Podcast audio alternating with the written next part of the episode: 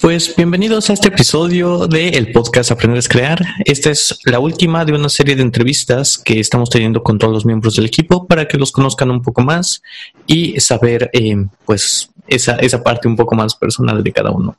Así que eh, vamos a platicar con Macaber, Miguel Ángel Bravo. Él eh, ahorita nos va a decir por qué, por qué decidió colaborar con nosotros, por qué le gusta toda esta parte de la educación. Pero antes de eso, eh, pues, Macaber, dime un poquito más de ti. Eh, cuéntanos, cuéntanos sobre ti. Ok, bueno, pues este,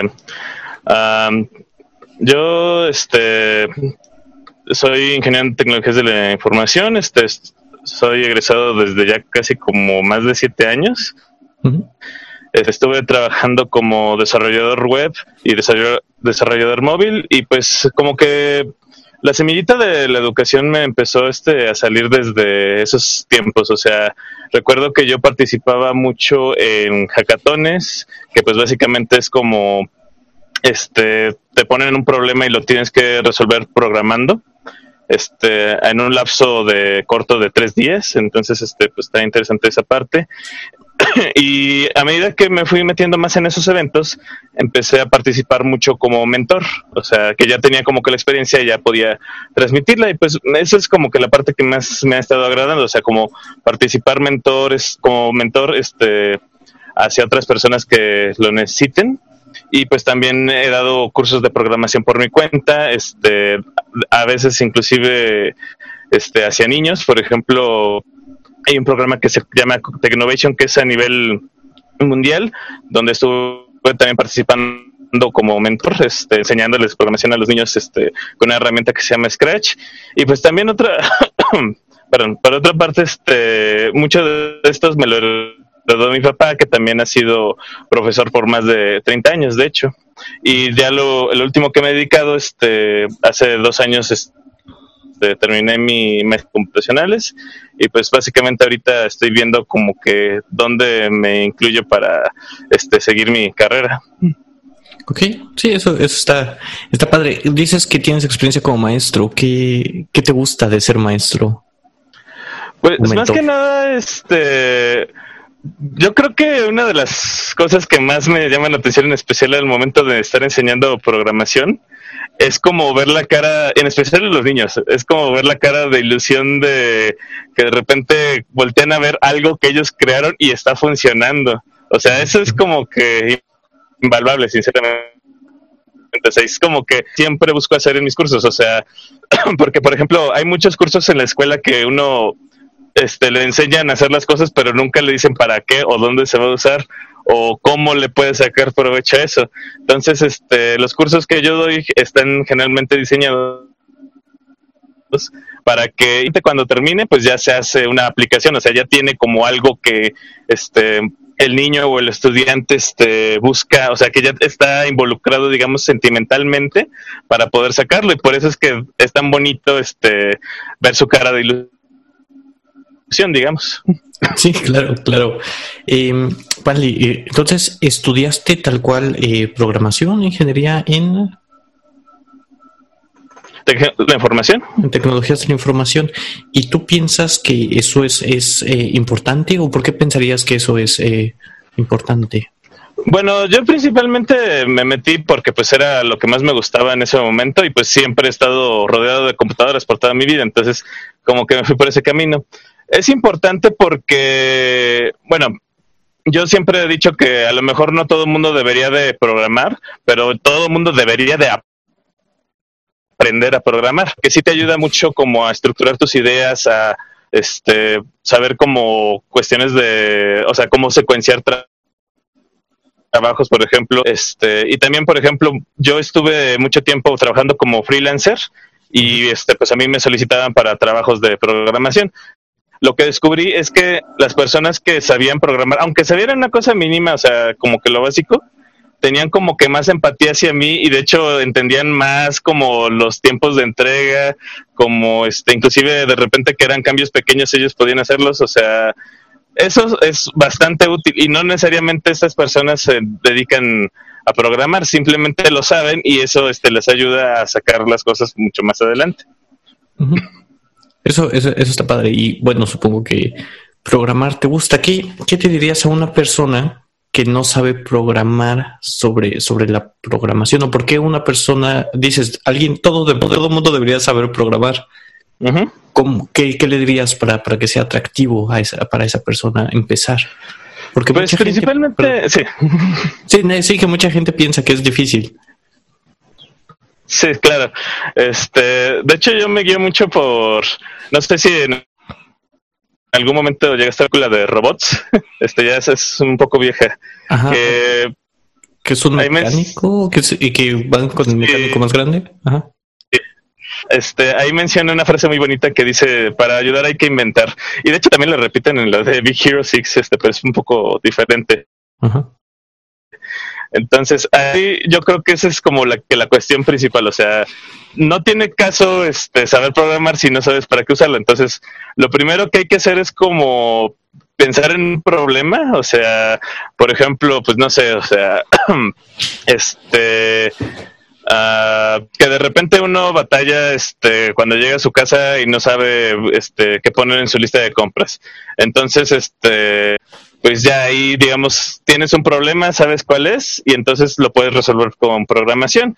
Entonces, este y de hecho la tecnología ha avanzado tanto que no es necesario meterse como que a poner puros ceros y unos, no es, tampoco es tan necesario conocer todos los lenguajes, o sea, es de forma tan amigable que uno puede simplemente buscar este cómo construir un asistente y ya te lo van poniendo como si fuera un diagrama de flujo, no todavía no le metes tanto el código.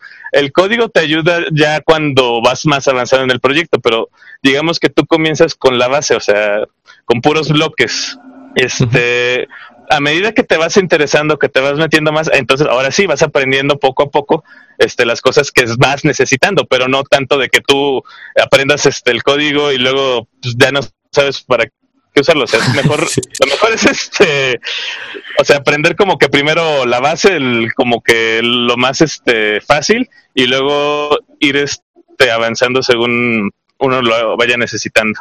Claro, claro, claro. Ahora, eh, vale, todo, todo esto de la tecnología y demás, ¿cómo, eh, qué tiene o por qué piensas que eh, la, la, educación y, y, esta tecnología, cómo puede ayudar la tecnología en la educación, en el ámbito educativo, o cómo se conectan estas dos áreas en, en tu cabeza, o por qué decidiste que estas dos cosas sean algo importante para ti? Claro. este, bueno, Básicamente, este, recuerdo que hace unos, hace tiempo vi un video que, este, hablaba sobre un concepto que se le conoce como el Aristóteles digital. Entonces, uno sabe que pues en la antigua Grecia este no había tantos alumnos, no había tantos maestros, entonces casi siempre la educación era como que uno a uno, o sea, este un profesor por cada alumno. Entonces, este como que llevaba una relación muy apegada, muy conjunta, o sea, que como que se daban de la mano, o sea, inclusive eran hasta amigos. Entonces, este, muchas veces lo que hacía, lo que ocurría era que el alumno tenía una duda y el profesor lo guiaba siempre para responderla, o inclusive le explicaba las cosas de tal manera que él ya sabía cómo las iba a entender el alumno. Entonces, este, pues sí, o sea, todo eso suena bastante bonito y bastante claro, pero la realidad del día de hoy es que es imposible pensar en eso. O sea, obviamente tienes este un profesor por cada 30 alumnos o inclusive hasta más, o sea, y entonces cada profesor también está especializado en mucho mucho más a fondo sobre un área, entonces lo cual lo vuelve un recurso también más escaso. Entonces, ¿cómo podemos llegar este a algo muy similar a lo que ocurría en la antigua Grecia en la época de hoy a través de la tecnología? Entonces, este, no, no es tanto como de que sea un solo profesor, o sea, pueden ser varios estando en todo el mundo, pero que se vayan adaptando a la forma en que tú aprendes. O sea, ya no es tan necesario, por ejemplo, que el mismo profesor te esté explicando todas las cosas. Ya puede ser que tú ves algún video que te llamó la atención y entonces ese video tú lo entiendes, entonces ese ya se vuelve como parte de tu profesor.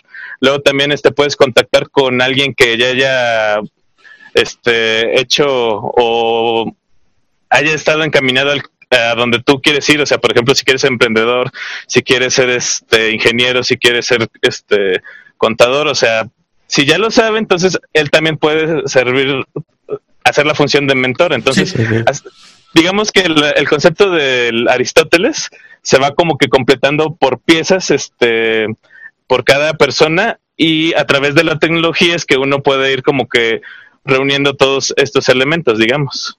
Sí, sí, se vuelve más, más escalable, ¿no? Ya no puede ser de uno a uno todo el tiempo. Eh, vale, dijiste eh, que se adapte a la forma de aprender de cada quien. ¿Cuál es la forma en la que en la que Macabre aprende? ¿De qué forma tú aprendes? ¿Qué, ¿Cómo te gusta aprender? Pues yo he sido casi siempre demasiado autodidacta, o sea, a mí me encanta de repente que digo, híjole. De hecho, lo que siempre hago es que inicio con un problema o con algún proyecto. O sea, por ejemplo, hace poco estaba pensando cómo este agregar canciones este a mi Spotify sin tener que abrir la aplicación y poner la canción tal cual. Entonces, este fue como de que a ver cómo lo voy a hacer. No, pues Spotify tiene una parte que se le conoce como el API, donde puedes este darle la vez que quieres que haga mediante código. Entonces, pues ya, me puse a checar eso, me puse a checar cómo funciona, me puse a hacer pruebas, o sea, pero todo, o sea, sin preguntarle a nadie, simplemente yo este como que haciendo de repente a prueba y error, luego como que me daba cuenta que algunas cosas se podían simplificar, entonces pues ya las simplificaba. Es mucho como de andar este buscando uno por su cuenta y luego este pues andar probando las cosas. Esto pues en mi área, que es este, la programación, es muy fácil de hacer porque pues si, si echas a perder las cosas, pues no es tan grave. Pero luego de repente me ha tocado que cuando uno este, hace cuestiones de emprendimiento, de medicina o inclusive de arquitectura, pues ahí a lo mejor tampoco es tan fácil porque pues este ahí sí hay una consecuencia un poco más grave en caso de que las cosas no funcionen. Pero aún así como que siento que cada carrera tiene como su versión de prototipado, digamos, este, donde pueden ir probando esas ideas, esas este, cosas, este, ir aprendiendo a partir de eso, digamos. Sí, sí, claro. Y bueno, eh, nosotros tenemos la ventaja de, de, poder aprender eh, por nuestra cuenta, ¿no? Pero ¿tienes alguna rutina o alguna forma en la que, sí, en la que te pongas en, en esa predisposición de poder aprender? Yo sé que la curiosidad, pues no se puede tal cual, eh, cada que a quien le gustan cosas diferentes, pero tal vez una rutina una forma de que le pueda servir a alguien más. Ok, este, sí.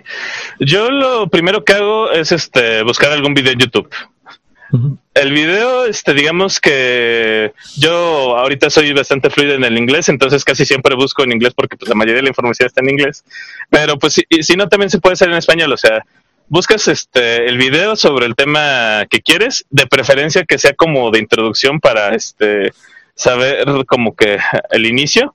Y lo que hago es que siempre lo reproduzco a una velocidad como de 3 o 4x para verlo como que completo, o sea, para no estar perdiendo el tiempo, o sea, una vez que ya lo veo como que con 3 o 4x este, de velocidad, pues ya sé que si sí me va a ayudar o si no, entonces, sí, sí, pues ya lo veo este, así a un nivel un poco más normal. Si no, busco otro video o, busco algún otro recurso.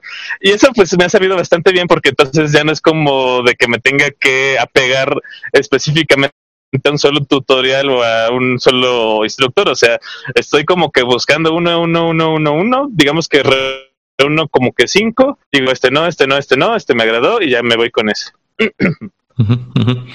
Sí, bueno, yo lo hago más con, los resultados de Google. La primera pestaña, abres todos y ves cuál te sirve y cuál de no.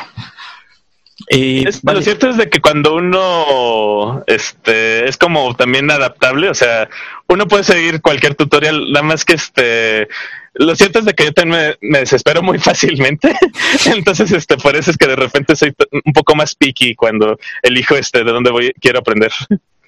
Sí, sí, que algo que realmente funcione, ¿no? No perder el tiempo. Al menos veo que te gusta mucho optimizar eh, los tiempos, ¿no? La mejor forma. Vale.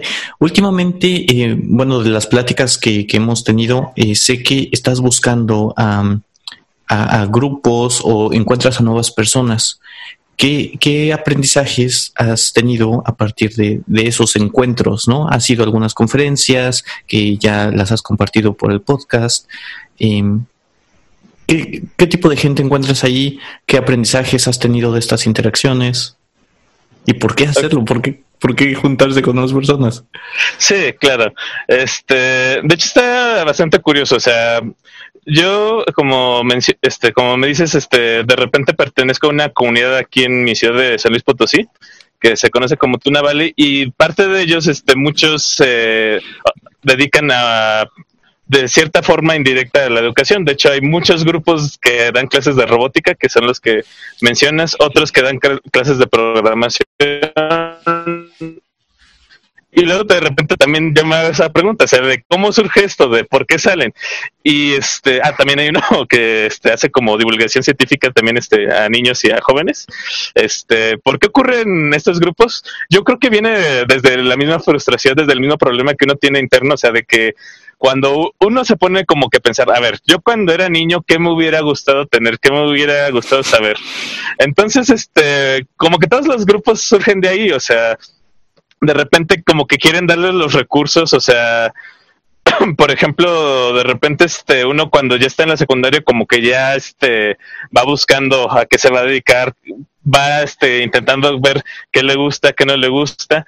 Entonces, este la vida da muchas vueltas, entonces de repente tienes este alguien que está muy metido en la química que termina como programador, que de hecho es un caso este de un amigo que este de repente recuerdo porque pues, sí, o sea, como que todo el mundo cambia de carrera y luego se termina dedicando a algo que este es completamente diferente, pero ¿qué es lo que pasa?